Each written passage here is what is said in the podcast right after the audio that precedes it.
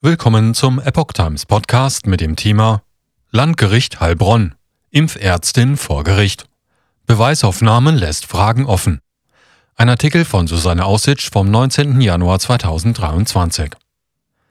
Hatte die Impfgeschädigte N. Ferrati die Möglichkeit, vor ihrer zweiten Covid-Impfung noch Fragen zu stellen? Um diese und andere Aspekte ging es in der deutschlandweit wohl ersten Verhandlung gegen eine Impfärztin.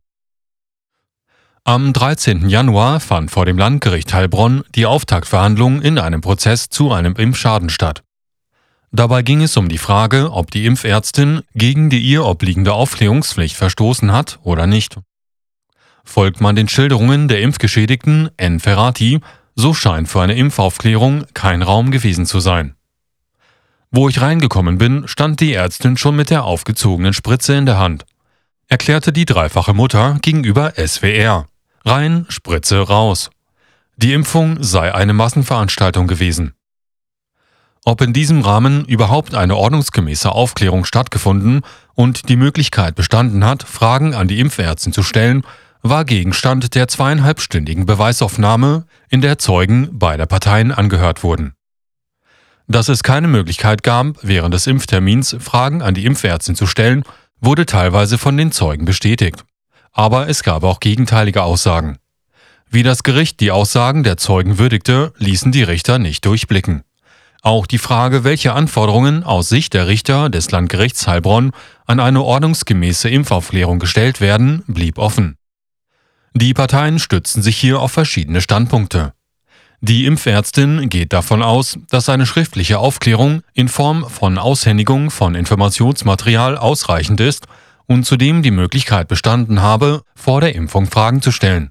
Der Anwalt der Impfgeschädigten hingegen vertritt die Auffassung, dass seine Mandatin zwingend mündlich hätte aufgeklärt werden müssen, was nachweislich nicht erfolgt sei.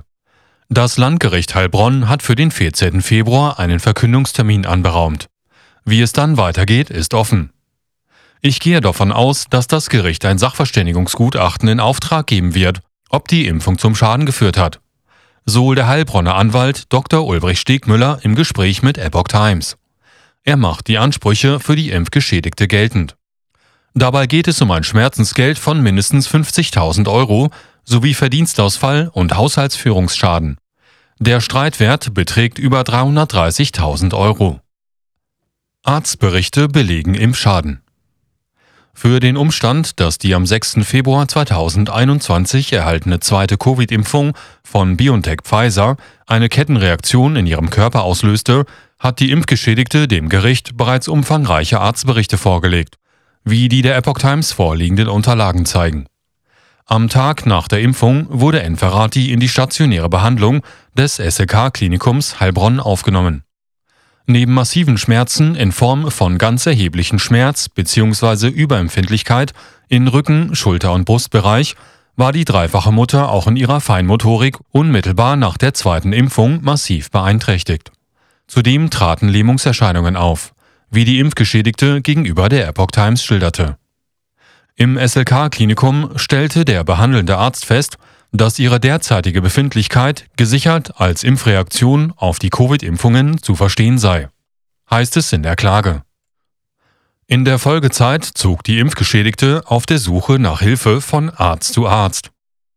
Bis heute ist ihre Gesundheit noch immer nicht vollständig hergestellt. Die Chancen auf weitere Besserung ihres Zustandes sind minimal. Das Versorgungsamt und die Berufungsgenossenschaft haben den geltend gemachten Impfschaden inzwischen abgelehnt obwohl ärztliche Berichte bescheinigen, dass die Symptome von der Covid-Impfung herrühren. Auch die Haftpflichtversicherung der Impfärztin hat eine Zahlung und Anerkennung des Impfschadens bislang verweigert. Dreh- und Angelpunkt im Rechtsstreit ist somit die Frage, ob die Ärztin für den Schaden haftet oder nicht.